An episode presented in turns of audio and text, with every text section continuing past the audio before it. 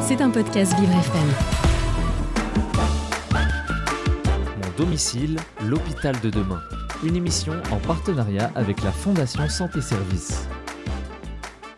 Bonjour et bienvenue dans le deuxième épisode de Mon domicile, l'hôpital de demain, une émission en partenariat avec la Fondation Santé Service sur Vivre FM. La Fondation Santé Service est experte dans l'hospitalisation, les soins infirmiers et l'accompagnement des patients à domicile. Chaque mois, on se retrouve pour parler ensemble de ce qu'elle propose à chacun selon son âge, son type de pathologie et son besoin d'accompagnement. Notre mission, c'est l'hospitalisation autrement, l'hospitalisation à domicile. J'ai autour de moi aujourd'hui Guylain Promonet. Bonjour, vous êtes le directeur général de la Fondation Santé Service. Bonjour Magali. Bonjour, docteur Caroline Miller. Vous êtes pédiatre en hospitalisation à domicile et référente pédiatrique pour la Fondation Santé Service. Docteur Orbach, bonjour. Vous êtes pédiatre à l'Institut Curie. Bonjour. Et enfin, bonjour Sabine Kans, vous êtes puéricultrice à la Fondation Santé Service. Bonjour à tous.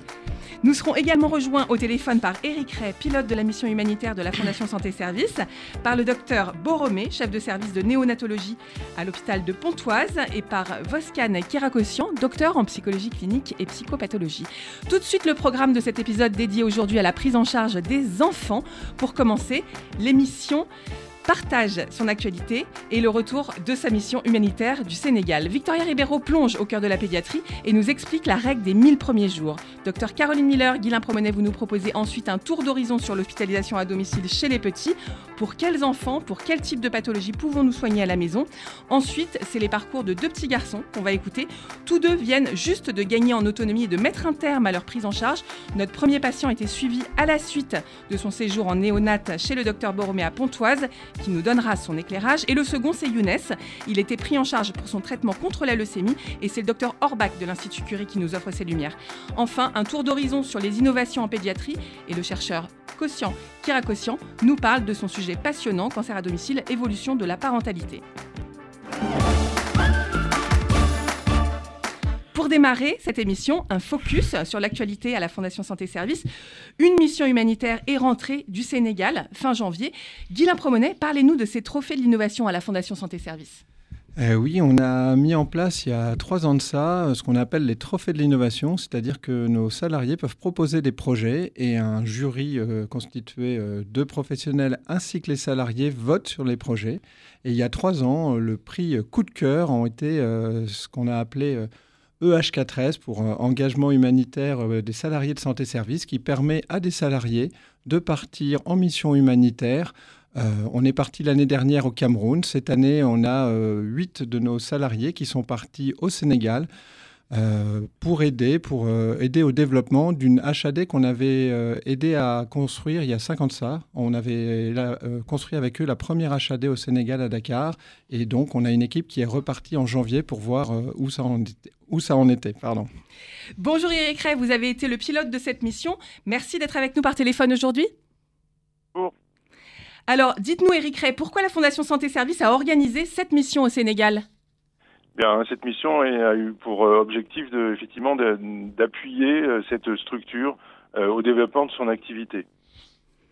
Et alors, comment, dites-nous comment ça s'est passé là, Déjà la phase de, préparation de la mission déjà?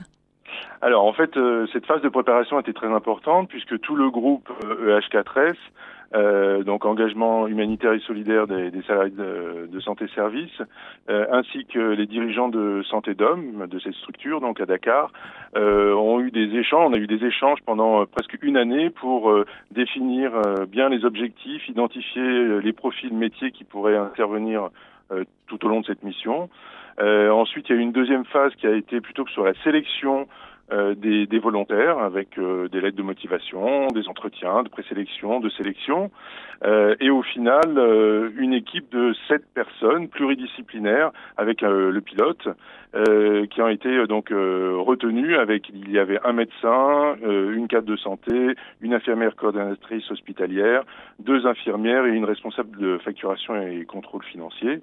Euh, donc ça, c'était vraiment une phase de, de, sélection. Et enfin, la dernière phase, ça a été la phase de co-construction euh, avec Santé d'Homme, où là, tous ensemble, euh, nous avons plusieurs visioconférences pour bien comprendre à la fois le système de santé au Sénégal, l'organisation de Santé d'Homme, la culture sénégalaise, mais aussi pour préparer cette mission plus en détail, métier par métier, pour revoir les attentes, les besoins et vraiment affiner le, programme et, définir un certain nombre d'actions que l'on pourrait mettre en place euh, en étant sur place. Et c'est vrai que pendant cette phase, il y a eu aussi une phase d'organisation euh, plutôt logistique, on va dire, euh, sur euh, la, la, la, réservation des billets d'avion, enfin, etc. Donc euh, vraiment toute une équipe à la fois de volontaires, de santé d'hommes et de, de la Fondation Santé Service qui, qui s'est mobilisée pour pour préparer cette mission. Un gros travail en amont. Et alors sur place, comment ça s'est passé? Quels, quels ont été les temps forts? Alors, les temps forts, on a eu un certain nombre de, de, de temps forts. Euh, il y a eu des formations, puisqu'on a pu faire des formations sur les soins des plaies, par exemple, sur les soins palliatifs, euh, qui a été fait par nos infirmières et, et médecins. Euh, des formations euh, plus administratives, type Excel et autres, pour mettre en place des tableaux de bord, des, des tableaux de suivi. Euh, mais aussi, il y a eu des rencontres. on est allé chez les patients, avec les soignants, euh, pour, ce, pour, pour voir euh, comment, comment est-ce que, comment est-ce que ces patients étaient pris en charge et la qualité de, leur, de la prise en charge était très importante et euh, voilà, c'était vraiment une, une, très bonne surprise avec, euh, avec euh, des prises en charge qui duraient 24, 48, 72 heures où le, le, le soignant restait à domicile pendant, pendant tout ce temps. Euh, on, les, on a aidé aussi à, la réflexion sur, des, sur un livret d'accueil, sur euh, euh, des questionnaires de satisfaction. Et d'autres points forts, d'autres temps de rencontres ont été organisés avec les hôpitaux notamment, pour bien euh, expliquer et comprendre l'HAD, le mode de fonctionnement, le rôle d'une infirmière coordinatrice hospitalière, par exemple, et la coordination médicale, on a aussi euh, rencontré une structure euh, qui s'appelle Urgence et Solutions Médicales, euh, qui avait vraiment pour objectif de d'appuyer euh, la structure santé d'homme d'un point de vue médical. ensuite, il y a eu un, un, atelier qui a été un, vraiment un temps fort de, de, cette mission, qui a été construit et animé par toute l'équipe de volontaires et sur l'HAD, le parcours d'un patient, euh, de, prise en charge d'un patient en gériatrie en, en, soins palliatifs. Donc tout ça pour faire avancer la compréhension de l'HAD au Sénégal, puisque dans, dans l'Assemblée, il y avait euh, à la fois de, la directrice de, euh, des, de, la directrice générale de la santé, des juristes, euh, des directeurs d'hôpitaux, des chefs de service, des mutuelles, enfin tous les décideurs euh, de, de, du Sénégal pour, pour faire avancer la cause et en tout cas le, le développement, pour permettre le, le développement de euh, de euh, au Sénégal. Merci beaucoup Eric Ray d'être euh, venu nous parler au téléphone de votre émission. Merci à vous. Bonjour Victoria Ribeiro. Bonjour Magali. Alors l'HAD nous concerne à tous les âges, de bébé jusqu'à l'âge avancé de la personne âgée. Aujourd'hui, on plonge avec vous dans l'univers de la pédiatrie. Qu'est-ce que c'est que cette règle des 1000 premiers jours chez l'enfant? Alors les 1000 premiers jours, c'est une période très importante pour le nourrisson. Elle va du début de la grossesse aux deux ans de l'enfant. C'est un, un, stade très particulier et déterminant pour la santé de l'enfant. De nombreuses études ont montré que l'organisme du bébé dès la grossesse, est très sensible à ce qui l'entoure et à son environnement. Pour vous dire à quel point il est sensible, tout ce qu'il va vivre, que ce soit positif ou négatif, peut influencer sa santé, et ça pour toute la vie. Certaines expériences négatives pourront venir augmenter par exemple son risque de développer un certain nombre de maladies chroniques, une obésité ou encore des comportements liés à des addictions. Quand je parle d'expériences négatives, je pense par exemple à la consommation d'alcool ou de drogue, mais pas de panique, si la grossesse n'est pas touchée par ce type de consommation, alors la santé du bébé ne sera pas impactée. Mais qu'est-ce qui se passe pour le bébé pendant ces 1000 premiers jours? Alors dans le ventre de la mère et au cours de ses deux premières années de vie, le bébé se développe très vite physiquement. Ce qu'on voit pas, c'est ce qui se passe dans le cerveau. Son développement est aussi important, des milliers de connexions neuronales se forment et ça chaque minute. C'est grâce aux interactions, aux échanges que le bébé a avec les autres et avec le monde qui l'entoure. Je pense qu'on l'a tous vu, euh, le bébé a besoin de bouger, de découvrir des sons, des odeurs et plein d'autres choses. Alors en termes d'impact des expériences positives vécues au cours de ces 1000 premiers jours, qu'est-ce qu'on peut retrouver? C'est so surtout pardon, autour du cerveau que ça va se passer, des relations chaleureuses, attentives et adaptées à ses besoins vont favoriser sa confiance en lui, sa capacité à avoir des bonnes relations avec les autres, son bien-être ou encore sa santé mentale. Pendant les 1000 premiers jours, il y a des tas de choses qu'on peut faire pour mener à bien la bonne santé du futur bébé, comme bien gérer son alimentation en mangeant varié et équilibré. On va oublier par exemple les fromages et les produits laitiers pendant la grossesse, c'est après qu'on peut se faire plaisir, et bien entretenir sa relation avec lui parce que ça commence dès la grossesse. Quand un enfant a des conditions de naissance stressantes du fait d'une prématurité, d'une infection sévère, d'une complication pendant l'accouchement avec un enfant privé d'oxygène, cela cela va forcément retentir sur son développement pendant les 1000 premiers jours, surtout que son hospitalisation en néonatologie peut parfois durer plusieurs mois, ce qui est éprouvant à la fois pour l'enfant, ses parents ou encore sa fratrie, au moment du retour à domicile, les conséquences euh, de ces maladies euh, et de l'hospitalisation prolongée mettent à risque l'établissement d'une relation parent-enfant aisée. La Fondation Santé Service propose alors un accompagnement pour aider les jeunes parents pendant ces 1000 premiers jours dans le cadre d'une hospitalisation avec des enfants malades et bien sûr d'accompagner, euh, en plus bien sûr pardon, d'accompagner les enfants plus grands ayant besoin d'une hospitalisation à domicile et leur famille. Merci beaucoup Victoria Ribeiro. Merci. Docteur Caroline Miller, quels sont les enfants qui sont concernés par l'HAD ce sont euh, des enfants qui, euh, pour euh, la moitié environ, ont moins d'un an et la plupart d'entre eux sortent effectivement de ces enfants de moins d'un an sortent de néonatologie. Et puis pour les enfants plus grands de 1 à 18 ans, du coup, c'est des enfants souvent qui ont une pathologie cancéreuse et qui nécessitent des chimiothérapies et des traitements lourds. Il y a à peu près au total ces deux catégories représentent à peu près 80% des enfants qu'on prend en charge et les 20% restants, c'est euh, des pathologies chroniques euh, qui peuvent nécessiter euh, des soins techniques ou des, des médicaments spécifiques. Alors, dans un premier temps, on va s'intéresser au parcours d'un enfant qui sort du service de néonat. Alors, qui sont les enfants dans ces services? Alors, ce sont principalement des enfants qui sont prématurés, c'est-à-dire qui sont nés avant le neuvième mois de grossesse. Normalement, une grossesse, ça dure neuf mois, mais euh, quand on est avant le début du neuvième mois, donc avant 37 semaines d'aménorrhée, à ce moment-là, on dit qu'on est prématuré.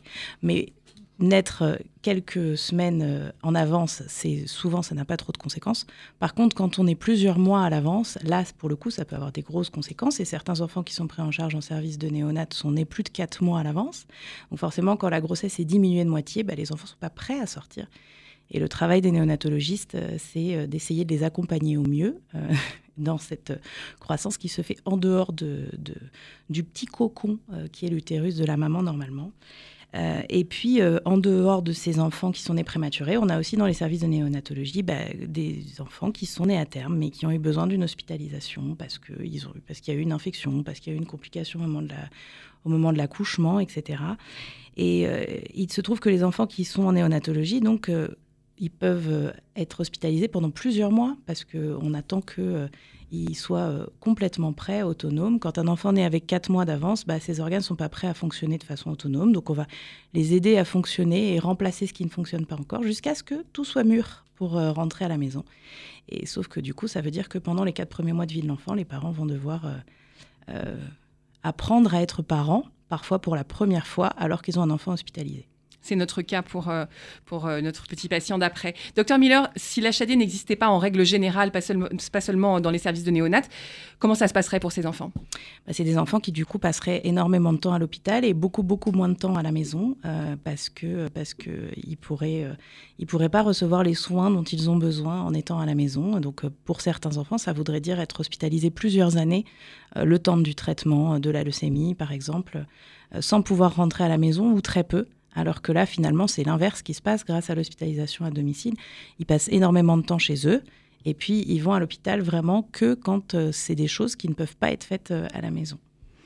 Donc tout de suite après Calogero, Célia vient justement nous raconter l'histoire de son fils hospitalisé à domicile à la suite de son séjour en néonat à l'hôpital de Pontoise. C'est une chanson et c'est sur Vivre FM. Je comprends rien aux chiffres aussi beaux objectifs, au débrief, au séminaire. Moi je voulais juste chanter mon air.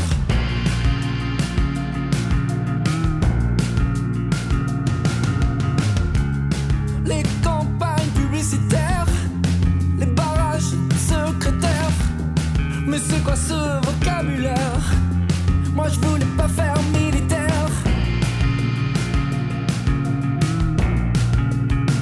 juste faire une chanson.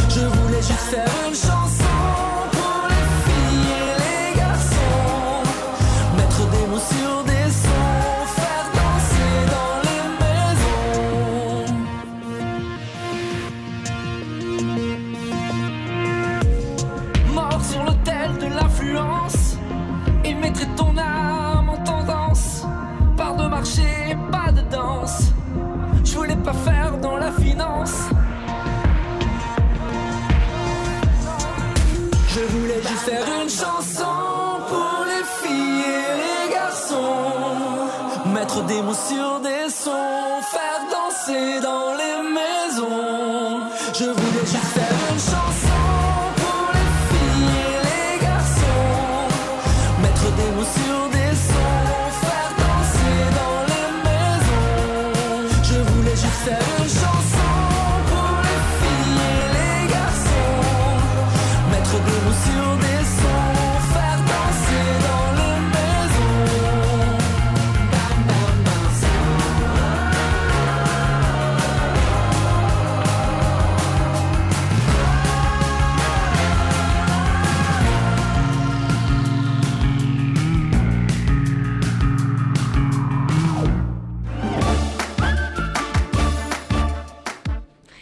dirigeons nos pas vers un parcours de néonatologie.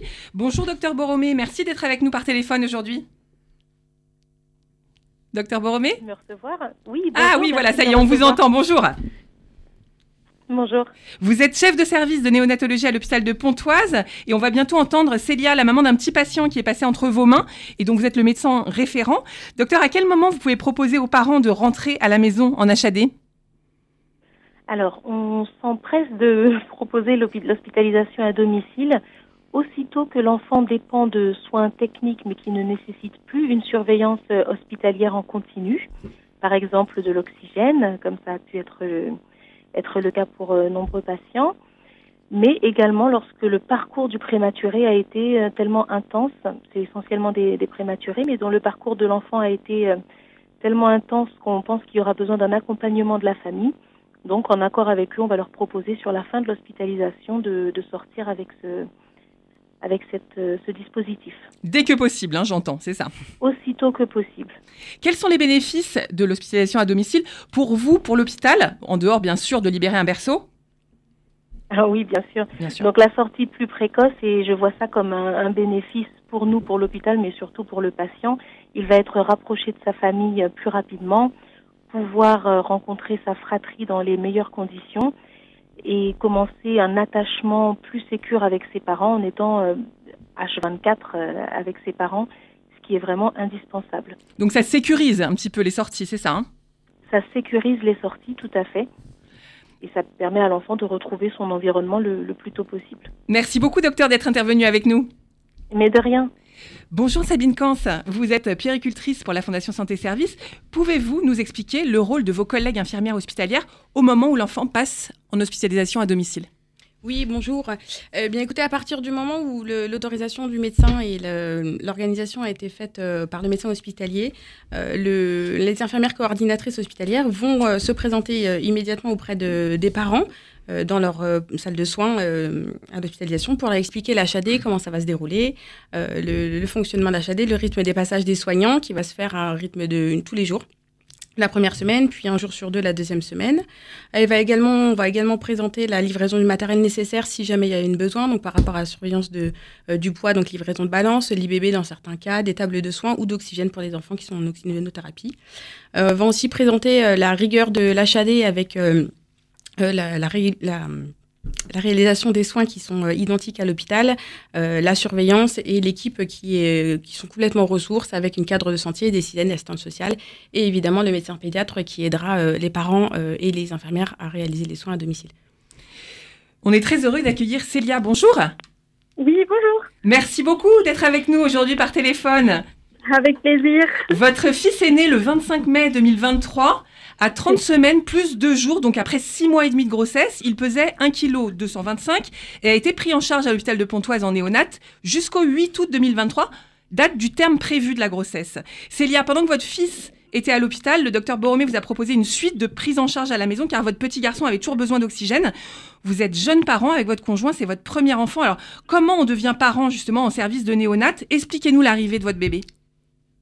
Bah, il faut savoir que l'arrivée de mon bébé a été euh, très euh, très inattendue, en sachant que euh, que j'ai fissuré la poche des os très tôt.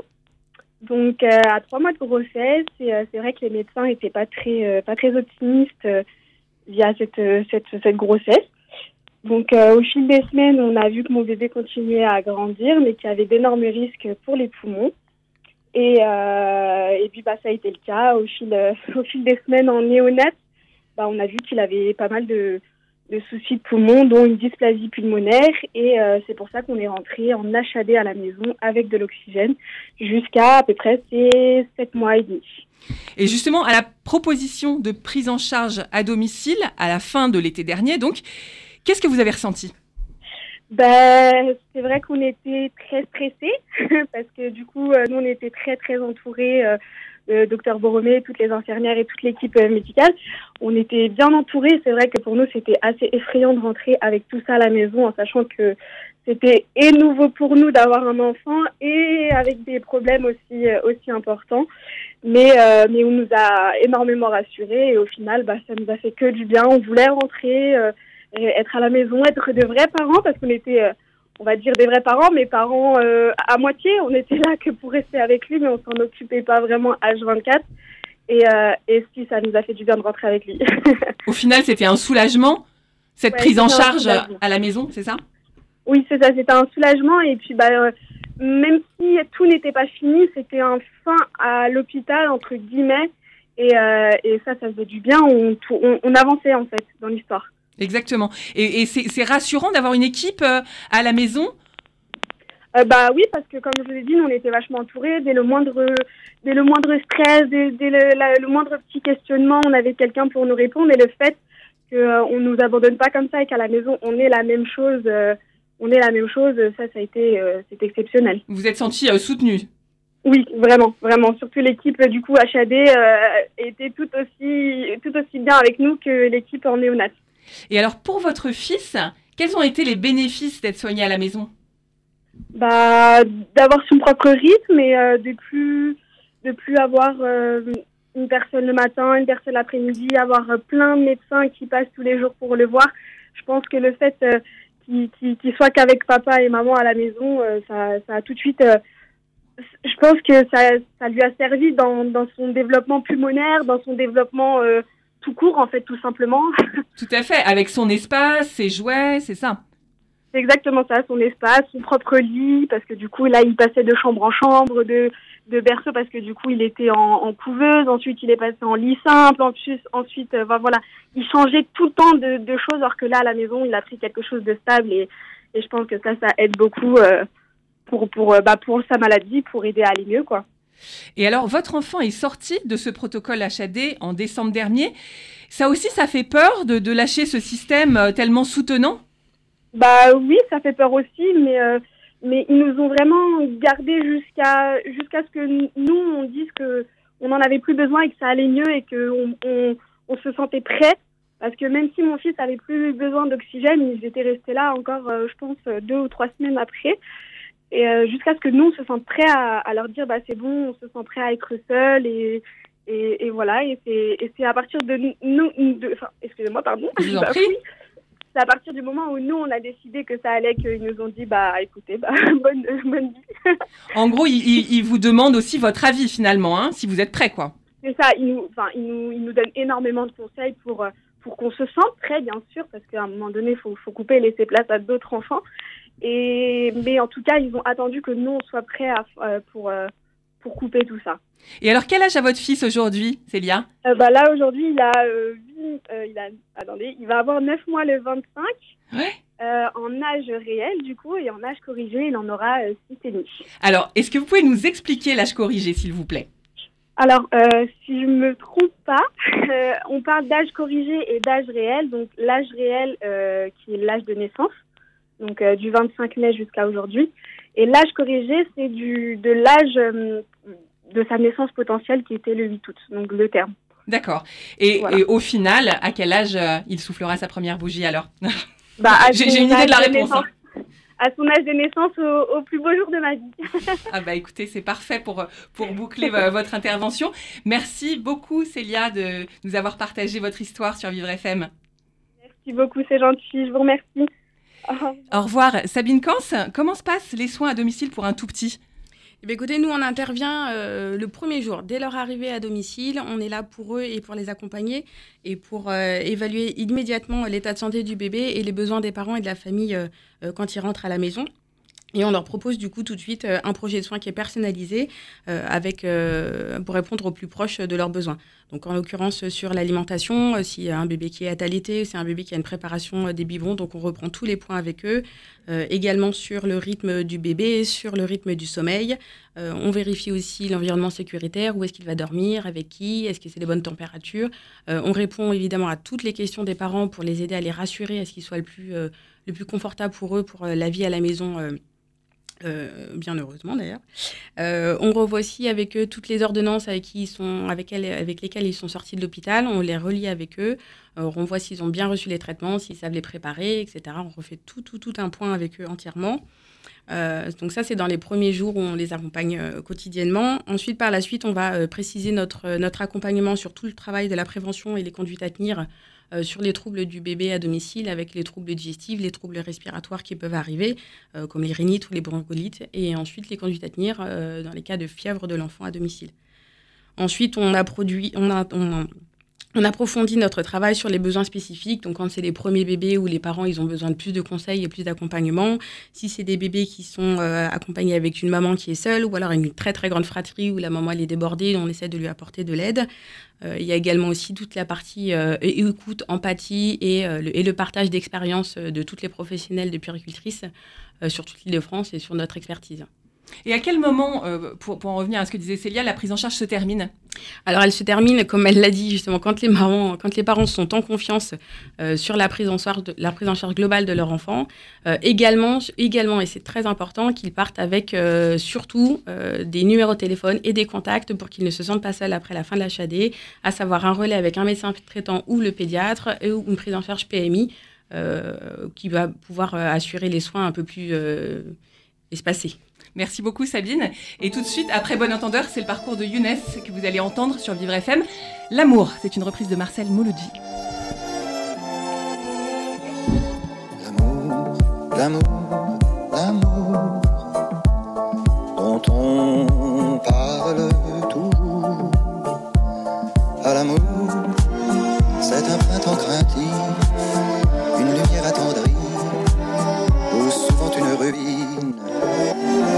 l'amour, l'amour, c'est le poivre du temps, une rafale de vent, une feuillée de lune. L'amour, l'amour, l'amour dont on parle toujours. L'amour met la nuit un bonnet et le jour porte un masque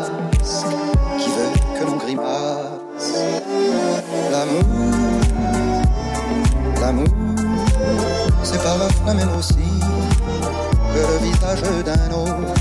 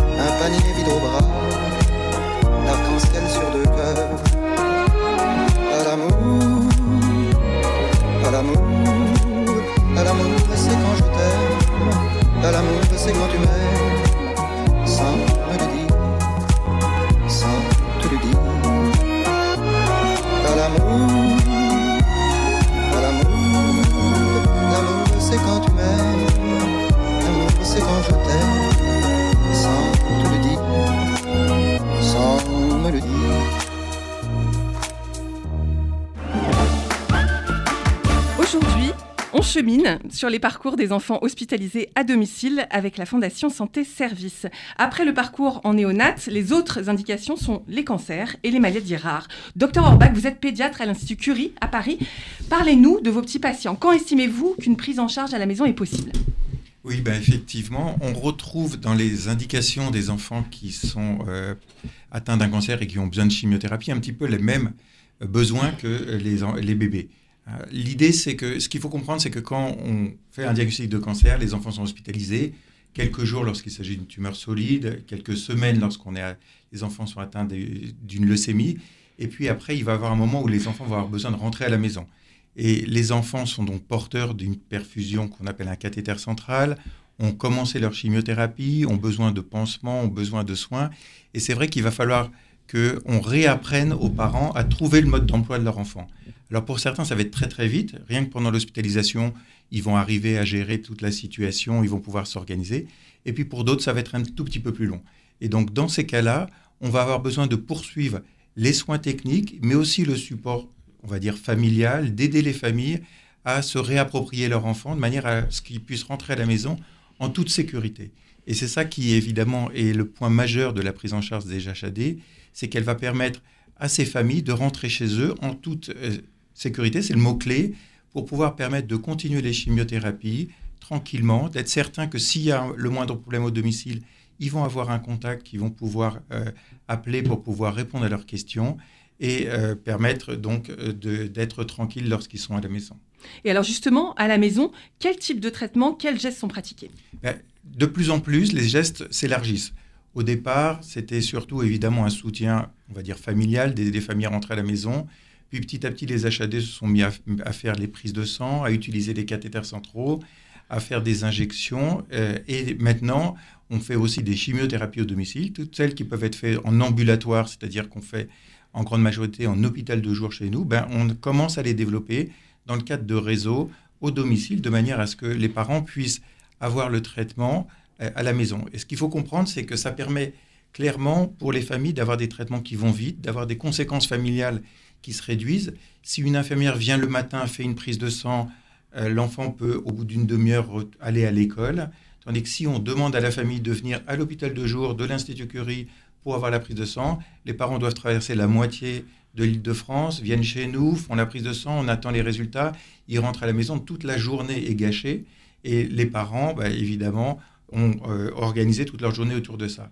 Le fait d'avoir possibilité de faire une prise de sang au domicile ou injecter un médicament à la maison permet, par exemple, pour un jeune couple, de euh, faire le soin, de mettre la petite sœur à la crèche, de mettre le petit frère à l'école, de récupérer les résultats, de pouvoir aller récupérer les autres frères et sœurs. Et donc, en termes de conséquences familiales et en termes, évidemment, euh, même, de, on va dire, de séquelles psychiques de la- des traitements, on voit bien qu'on les réduit de manière très importante avec ces structures. Et c'est pour ça qu'on vous sent et on vous sait très heureux de ce système euh, d'HAD. Euh, et euh, il y a quand même un, un tout petit bémol que vous évoquiez, c'est-à-dire euh, pour les familles, une nouvelle équipe, c'est ça? Oui, ce qu'il faut comprendre, c'est que c'est vrai que, on- je disais, il faut que les parents retrouvent le mode d'emploi. Ils vont être confrontés à beaucoup d'équipes, beaucoup de personnel. Quand on arrive à l'hôpital, il y a les médecins, les infirmières, l'assistante sociale, la diététicienne, la kiné, etc. Ça fait déjà beaucoup de monde. On leur rajoute une équipe différente qui est celle de l'HAD avec toutes ces structures qui évidemment sont très aidantes. Il y a parfois le réseau, en Ile-de-France il s'appelle le RIFOP, qui rajoute une infirmière coordinatrice. Et, donc, ça fait beaucoup, beaucoup de monde. Donc, il va falloir que les familles arrivent à comprendre qui fait quoi. Dans la pratique, c'est très simple, hein, parce que chacune connaît bien euh, ses, structures, ses fonctions. Et donc, au final, c'est facile. Mais c'est vrai que ça, il va falloir un petit peu l'expliquer aux familles en disant, nous, on est là pour ça, et c'est à ça qu'on va vous aider. Ici, euh, nous, on n'a pas besoin maintenant d'intervenir, on se recule un petit peu, etc. Et justement, on a l'exemple d'une famille. Bonjour Wafa, merci d'être avec nous par téléphone aujourd'hui. Votre Bonjour. Bonjour Wafa. Votre fils Younes a 4 ans. Il est atteint d'une leucémie qui lui a été diagnostiquée à l'âge de 2 ans. Il a d'abord été pris en charge à l'hôpital Necker à Paris, puis à Trousseau. Suite à un bilan sanguin inquiétant, il est resté deux mois sans sortir. À la suite de ces deux mois, les critères étaient réunis pour laisser sortir Younes, mais il avait encore des bilans à faire et des soins à recevoir. Son médecin vous a proposé une HAD, vu son âge qui nécessitait des soins particuliers et spécialisés. Quelle a été votre réaction, Wafa, et celle du papa à cette proposition il y a deux ans maintenant? Donc, notre réaction, c'était, euh, ça nous a rassurés parce que le fait est de savoir euh, de rentrer à la maison, donc euh, d'être euh, à l'hôpital entouré de professionnels de santé et de savoir qu'on allait sortir à la maison avec un enfant qui porte un cathéter, un cathéter central, donc il fallait éviter toute infection, etc. Donc nous, personnellement, ça nous avait vraiment rassuré de savoir que même à la maison, on est allé être accompagné par des professionnels de santé euh, qui connaissent le métier et qui ont l'habitude euh, de pratiquer ce type de soins. Très bien. Restez en ligne, Wafa, s'il vous plaît. Sabine Kans, comment l'HAD est mise en place dans le cas de Younes? Euh, L'HAD, comme euh, pour les enfants en néonatologie, elle a été mise en place par la demande du médecin hospitalier, euh, qui est passé par l'infirmière coordinatrice et qui a organisé les soins avec la cadre de santé qui planifie l'organisation des soins sur un logiciel informatique partagé. Ensuite, nous, on fait euh, la prise en charge initiale à domicile euh, pour, euh, pour tous ces enfants-là. Et on travaille énormément sur la relation parent-enfant soigné parce que l'enfant, on va complètement rentrer dans son milieu à domicile pour lui faire des soins invasifs. du coup, on doit complètement rentrer dans son univers, dans sa chambre, etc. Donc, il doit absolument nous faire confiance. L'enfant également, les parents aussi également. donc, comme pour tous les soins qui sont très techniques, on doit leur montrer qu'on est qu'on est euh, irréprochable sur, euh, sur toute la prise en charge. Donc euh, on fait un tour dès le début sur l'éducation qu'on va devoir demander aux parents sur la surveillance de l'enfant, comment il mange, comment il dort, comment il respire, comment il comment il vit à domicile avec ses parents, sa fratrie. Il y a également une grosse surveillance et une éducation à faire sur les parents sur la surveillance du risque infectieux à domicile, sur l'organisation du matériel également, l'alimentation aussi. Euh, on explique notre lien constant, comme a dit euh, Dr Orbach, avec euh, l'hôpital de référence et les hôpitaux de proximité, et également nos médecins directement sur l'HAD, comme Dr Miller. Et alors, Wafa, Sabine Kans parlait de, situations infectieuses. Est-ce qu'il est arrivé des situations d'urgence, par exemple d'aplasie pour Younes Et comment ça se passe à la maison, à domicile, quand ça se passe comme ça? Bah oui, c'est arrivé où Younes était en aplasie, donc plusieurs fois, à plusieurs reprises. Donc euh, l'HAD venait faire le bilan, donc il y avait une le, laboratoire qui venait récupérer les tubes pour les analyser. Une fois qu'on a reçu les résultats, en général, on a un médecin de l'HAD qui nous appelait, surtout quand il était en aplasie, pour nous dire que Younes était en aplasie et qu'il fallait ou contacter son médecin ou, euh, qu'on allait être contacté par un médecin pour faire une transfusion ou si c'était vraiment que les globules blancs, faire très attention par rapport aux, infections et euh, enfin le surprotéger en gros. Bien sûr. et, et, quels sont les bénéfices de l'HAD pour votre famille? Bah, pour notre famille, ça nous a permis d'avoir un équilibre parce qu'on a deux, il a une deux grands frères. Donc, euh, comme il avait expliqué euh, le docteur, c'est vraiment, euh, ça nous a permis d'avoir un équilibre dans notre famille, de pouvoir maintenir une vie de famille normale, plus ou moins normale, c'est-à-dire pouvoir s'occuper des grands aussi, tout en soignant Younes à la maison. C'est-à-dire les bilans, ils sont faits à la maison. On n'était pas obligé d'aller jusqu'à Trousseau ou jusqu'à l'hôpital de proximité pour les faire. On avait les résultats, on était à la maison, euh, on était contactés, on était à la maison, et certains chimios aussi, euh, elles étaient euh, elles étaient administrées à la maison. Donc, donc vraiment, nous, on a trouvé que c'était vraiment très bénéfique. En tout cas, pour nous, c'était un gain de temps et avoir une vie de famille, on va dire plus, ou moins normale et pouvoir s'occuper des, autres des autres garçons. Et les bénéfices pour Younes spécifiquement? Pareil, ben, il aimait, enfin, il aimait bien. C'est, euh, c'est, euh, enfin, Younes, euh, donc, enfin, les soins se, se faisaient dans son environnement, donc c'était un peu plus facile. Il avait euh, ses jeux, donc euh, il était rassuré d'être chez lui. Donc les soins se passaient un peu mieux qu'à l'hôpital. Alors, Et on- aussi, les infirmières n'arrivaient pas en blouse blanche, donc ça le rassurait, je pense. Bien sûr, et en octobre dernier, il a pu enlever son cathéter, le système qui lui permettait de recevoir ses chimios. C'est la fin de l'hospitalisation à domicile. C'est difficile de voir une équipe euh, qui fait tant partie de l'équipe de la famille s'en aller? Oui, c'était très difficile parce qu'on s'était habitué, c'était notre, euh, enfin, c'était une, une- on s'est habitué à les avoir tous les jours et ça nous rassurait euh, de les avoir tous les jours. C'était notre, on va dire, euh, presque seul contact euh, de la de la semaine avec d'autres personnes qui venaient, qui nous comprenaient, qui discutaient avec nous, qui nous aidaient dans notre quotidien.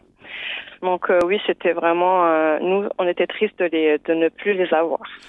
Merci beaucoup, Wafa, d'avoir été avec nous aujourd'hui. On a une petite question auditeur. Bonjour, Thibaut.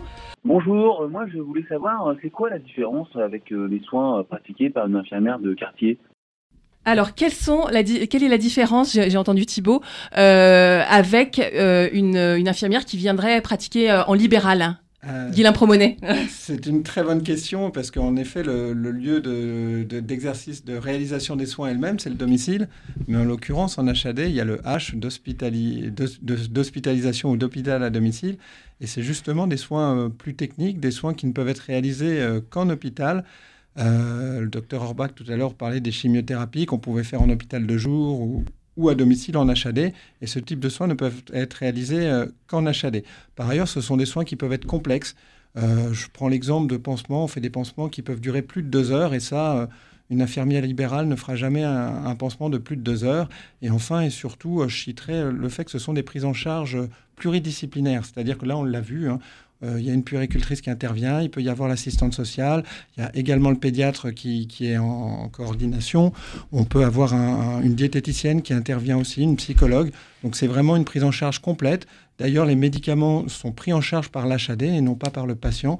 Donc c'est une hospitalisation, mais qui a lieu à domicile. Et donc c'est de ce point de vue-là, euh, différent d'un simple soin technique qui est réalisé par euh, une infirmière libérale qui viendrait faire euh, une euh, antibiothérapie ou un pansement simple. Et c'est spécifique à la France, cette, euh, HAD Alors ça, ça se développe de plus en plus, mais la France en la matière a été euh, pionnière. Euh, il y a depuis euh, 4-5 ans d'ailleurs un congrès mondial de l'hospitalisation. On était une quarantaine en mars dernier. Mais la France est de ce point de vue-là un des pays, les pays les plus développés, notamment en termes d'HAD pédiatrique. On retrouve euh, dans certains pays des équipes mobiles et tout, mais un, système aussi développé qui peut prendre en charge à la fois le, nouveau-né, qui peut prendre en charge des cancers pédiatriques, des maladies rares et tout ça à domicile. C'est vraiment euh, propre à la France. Et d'ailleurs, on a été, avec le docteur Miller, contacté il y a quelques semaines, quelques mois par euh, une équipe américaine. Puisqu'aux États-Unis, pour l'instant, la HAD pédiatrique n'existe pas. Donc, ils voulaient voir un peu comment on procédait, quel type de soins on réalisait. Donc, on était d'ailleurs assez fiers de, de cet échange. Merci beaucoup, Guilain Promenet. Tout de suite, on découvre les innovations en pédiatrie et même les nouveautés que propose la recherche Under the Ladder. À suivre, c'est Mélovin sur Vivre FM. Curtains down, I'm laughing at the trial. Help me to unravel, tangle off my innocence inside. Fate but to be solved. Oh, oh, oh, won't get any better. walking down the ladder. Child, out just one reason, what it's for.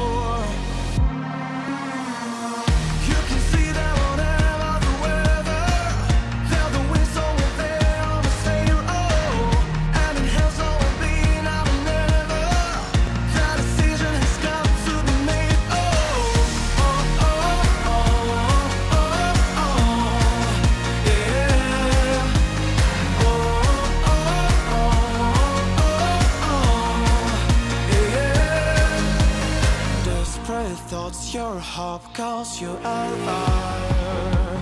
Fear begins to ravel. Nothing but you will set you on fire.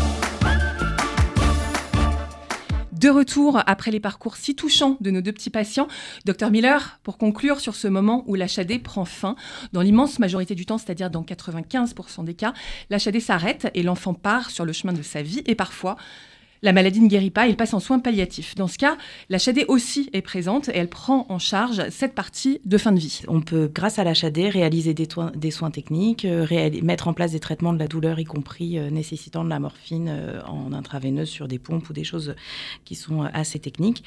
On peut également leur fournir un soutien pluridisciplinaire, psychologue, diététicienne, assistante sociale.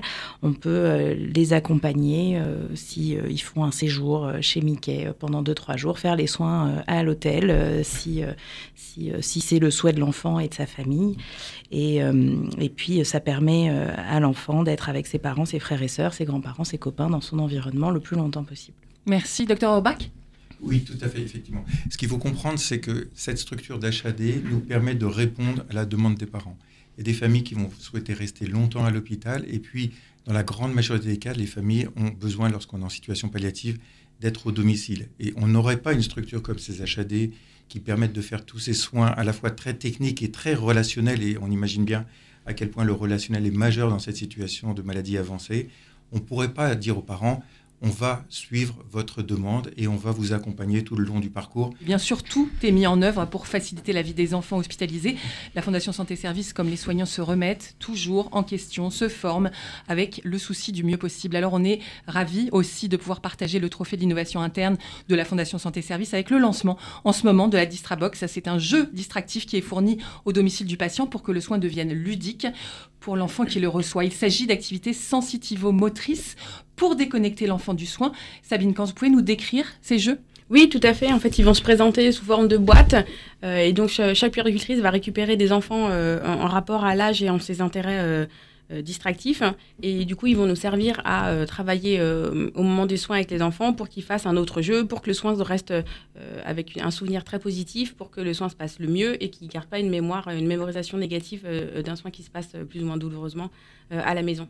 Et les clowns aussi feront leur apparition au domicile des petits patients en mars, comme le pratiquent déjà nos collègues de l'HAD de l'assistance publique, Sabine Kans. Oui, tout à fait. C'est un nouveau projet qui est en train d'arriver et qui va bientôt, euh, bientôt se dérouler euh, du coup à domicile. Et en fait, les clouds euh, vont suivre des puéricultrices sur la tournée et pouvoir rencontrer des enfants à domicile pour les accompagner et mettre un peu de distraction chez eux. Et comme le temps est riche en innovation, on partage aussi le prix de la recherche de la Fondation avec vous, Voskan Kirakosian. Bonjour, vous êtes en recherche postdoctorale à l'Université de Strasbourg et vous avez été récompensé par le prix de la recherche 2023 par la Fondation Santé Service. Bonjour, tout à fait. Merci beaucoup. Merci d'être avec nous aujourd'hui par téléphone. Je crois que vous avez déjà, vous vouliez euh, dire que vous travaillez en équipe hein, sur votre sujet. Oui, mais je voulais d'abord vous remercier de me donner l'occasion de parler de cette recherche.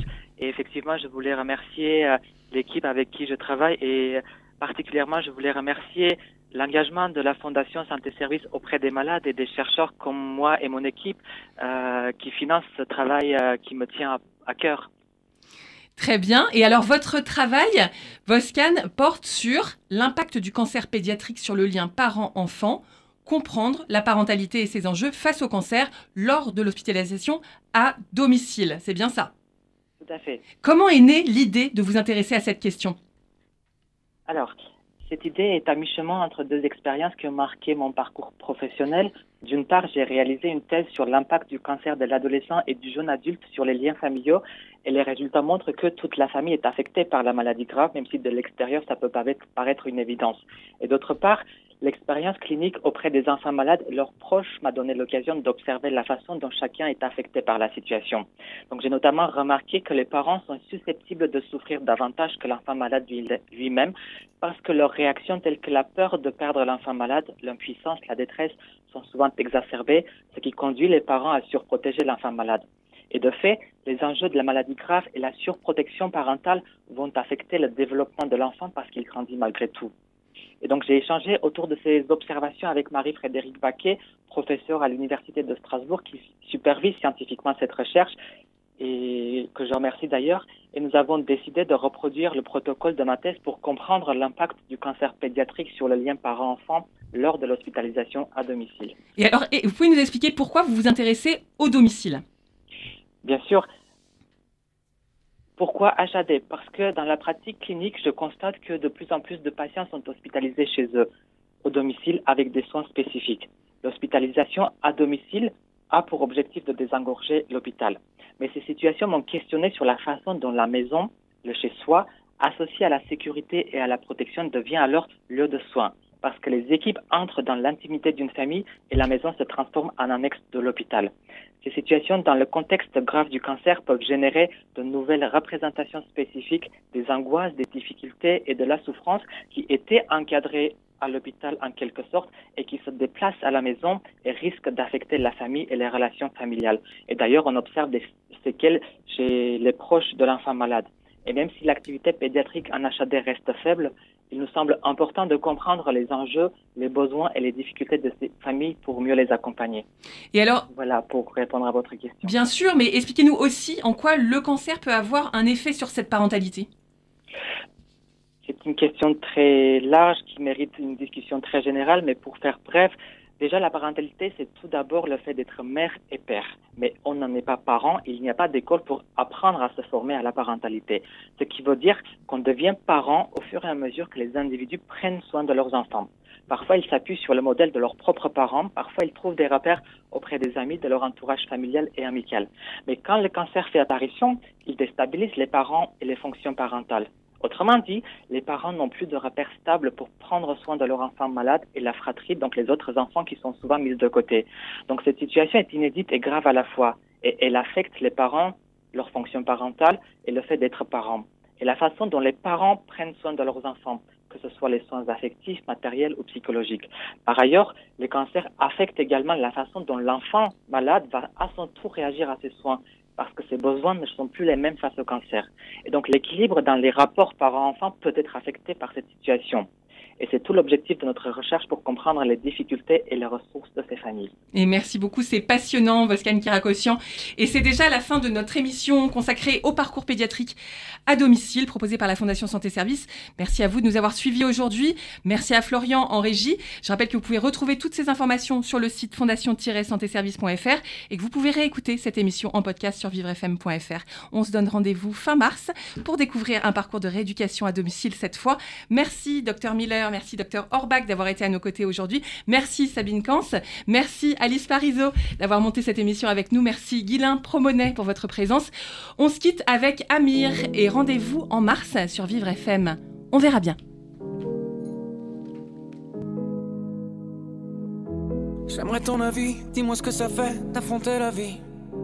On peut tout entendre, on peut tout subir, on est fait ainsi. Si c'est difficile, ça nous fortifie, on peut s'en servir. Ça doit être le ciel qui nous fait un signe. Si l'on rit, parfois jusqu'aux larmes, c'est que bien souvent le bien se trouve dans le mal. Si on hésite, c'est qu'on a le choix. Je suis certain qu'on est sûr de rien. On verra bien,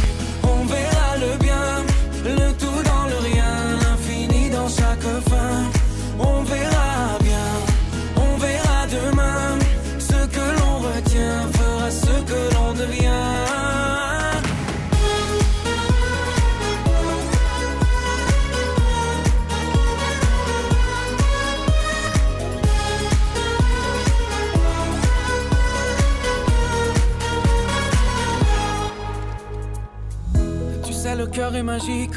Il recoue ses blessures au fil doré. Cherche la lueur et insiste. T'es encore plus beau rafistolé. T'as l'impression qu'il t'affronte. Rassure-toi, ses plans sont parfaits. Je vois la vie comme un conte où jamais le méchant peut triompher. C'est comme un quart d'heure, au pire un quart d'année. Ou un quart de vie, peu importe, bientôt terminé. La lumière est là. Ferme les yeux pour mieux la voir. On verra bien,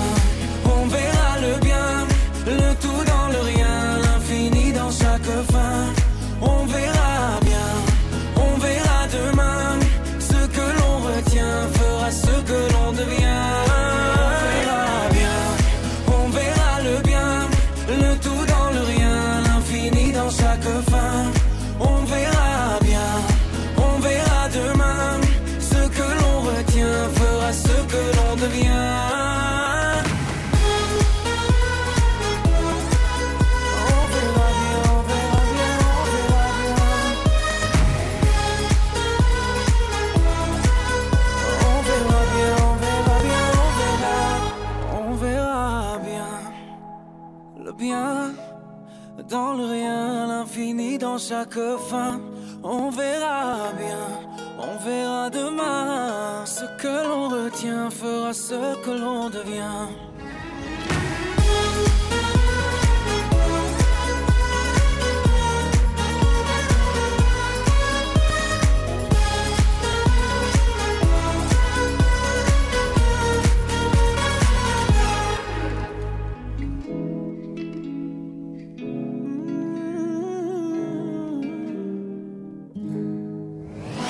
C'était un podcast Vivre FM. Si vous avez apprécié ce programme, n'hésitez pas à vous abonner.